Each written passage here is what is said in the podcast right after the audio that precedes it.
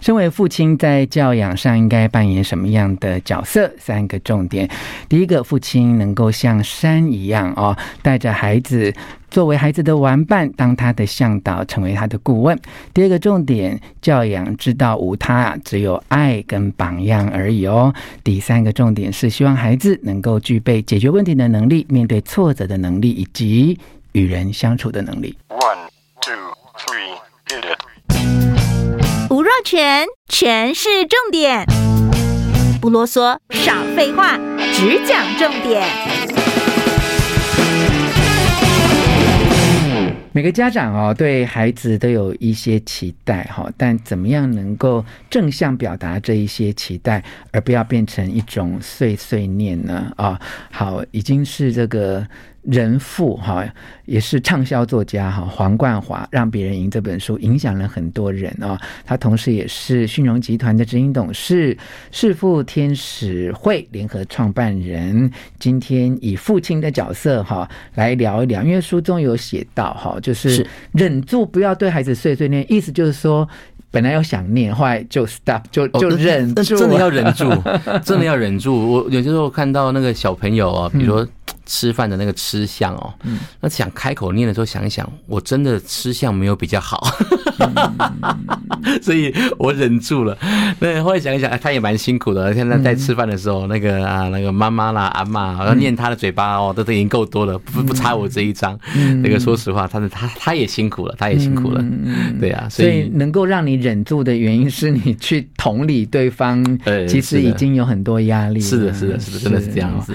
你觉得哈，在这整个教养的过程当中，因为其实你来自一个非常重视孩子成长跟承担的家庭嘛，啊，那你觉得父亲的角色跟母亲的角色到底有什么不同？那他有一些分工吗？嗯，我很认同小野先生写过一篇文章，就是父亲像山一样的存在，嗯、就是山在那边，然后我们想亲近他的时候可以亲近他，嗯、那。说实话，因为通常我们在文化社会里面，妈妈比较容易扮演一个生活上的所需的角色。嗯，那我我会觉得我们父亲哦，可能很多时候更希望能够帮小孩子带来生活或生命中的深度跟彩度，所以。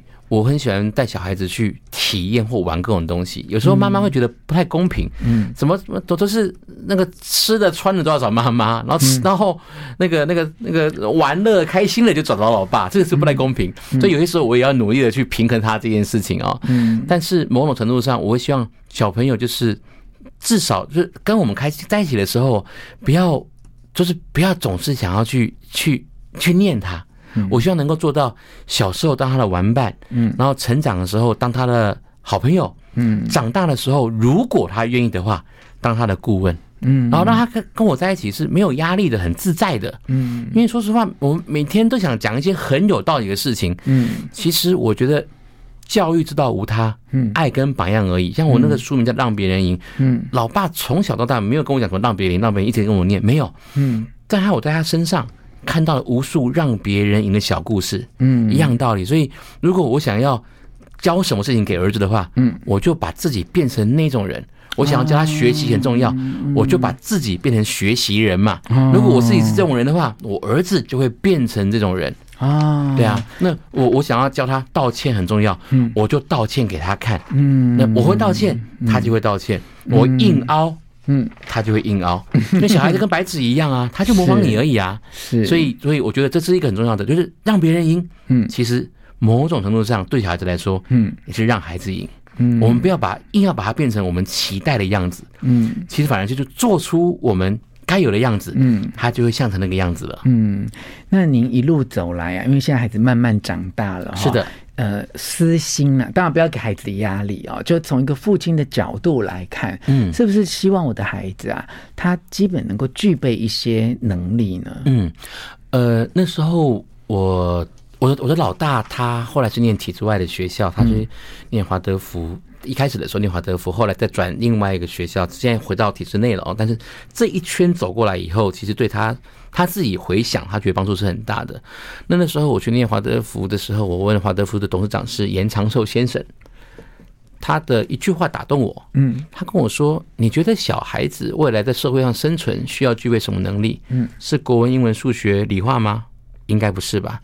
他说：“是不是应该具备三种能力？”那我觉得这个可以跟大家做分享。嗯，他说：“第一个，嗯，应该是需要就解决问题的能力嘛，哈，嗯，去寻找解决问题的能力。嗯，然后第二个是面对挫折的能力。嗯嗯，解决问题。第三个是。”与人相处的能力，如果是具备这三个能力的话，在这个社会上生存应该就过得去了。嗯，所以，但这个三种东西在哪教？嗯，一般的学校好像没有教。我们教的是国文、数学、英文、理化这种东西。所以在很多时候，我我更更看重孩子的是，嗯，是有没有办法在他成长的过程中间能够具备这三种能力。那至于其他的所有的学科，好像都是载体而已。嗯，所以。当然，我也不是说我不重视成绩，我自己成绩是过得去，还可以，不至于太烂，但也没有说多好啦。就是，就是载体嘛，你只要过得去，你你你，我这个时候我也不是很在乎我国中、高中理化几分，或是数学几分。说实话，嗯，但是如果他的心态跟他的成长过程中间，他知道怎么样解决问题，嗯，他知道怎么样面对很大的挫折跟困难，然后他知道怎么样与人相处，而不会给社会家庭带来麻烦，嗯。创造价值，嗯，那我就觉得很开心了。嗯，那从小到现在有没有什么特别？你觉得行为啊或观念上面，你觉得非纠正不可的事呢？呃，我觉得诚实，诚实。对，他有有一阵子，他说话的时候，嗯，会会说出一些，嗯，不。不是跟事实不一样，事实不一样的事情，我们会明确的告诉他这样不可以。嗯，对，很明确、很明确的告诉他这样不可以。这个在某些小孩子在小学某些时候会有这样子，会这样子。对，这个时候是是非常非常明确，而且很严肃的。嗯，非常严肃的。嗯，对，这个是我们遇过的这种状况。是。教养专家都说，因为他希望在父母亲面前维持美好的形象，应该是他怕处罚，对对，对他害怕处罚，是。但是我们让他知道这样不对，你宁愿嗯。讲白了，嗯，这样子你讲出来，我们不会，反而不会处罚你，是比较好的，嗯，是。哎，很多父母亲会头痛这个问题哈，就是孩子会说谎啊，有些家庭的小孩甚至是欺骗成绩啊、乱盖章啊、偷零用钱呐，哈。其实你看到，其实是一个很正常、很没有这些问题的可能的家庭，可是孩子就是做的这些事。当年我们好像也不是没有过。对，那我们跟孩子这样沟通啊，以你的经验呐，是他就信了吗？他就改了吗？他就不说谎了吗？其实我觉得时代差别好大哦。嗯，像我老大现在已经八年级国二了，那那个有时候看到那个长辈啊，跟他讲很有道理的话，讲完以后，嗯，老大会跟长辈说：“嗯，说得好，Good job。”你讲的真有道理啊！所以这是一种成熟的社交吗？那你看有些哭笑不得，说哇，那小子。没有啊，他具备你刚才要的与人相处的能力啊，老爸，你不是觉得这个很重要吗？你说的真有道理啊！对对对对，就是好像在哪边听过这种，真的是这样，就 good job，还给你给你说 good job 这样，所以呃，这这这以前以前你会觉得说这这是怎么回事？那现在变得说他他的常态了，所以我会觉得说。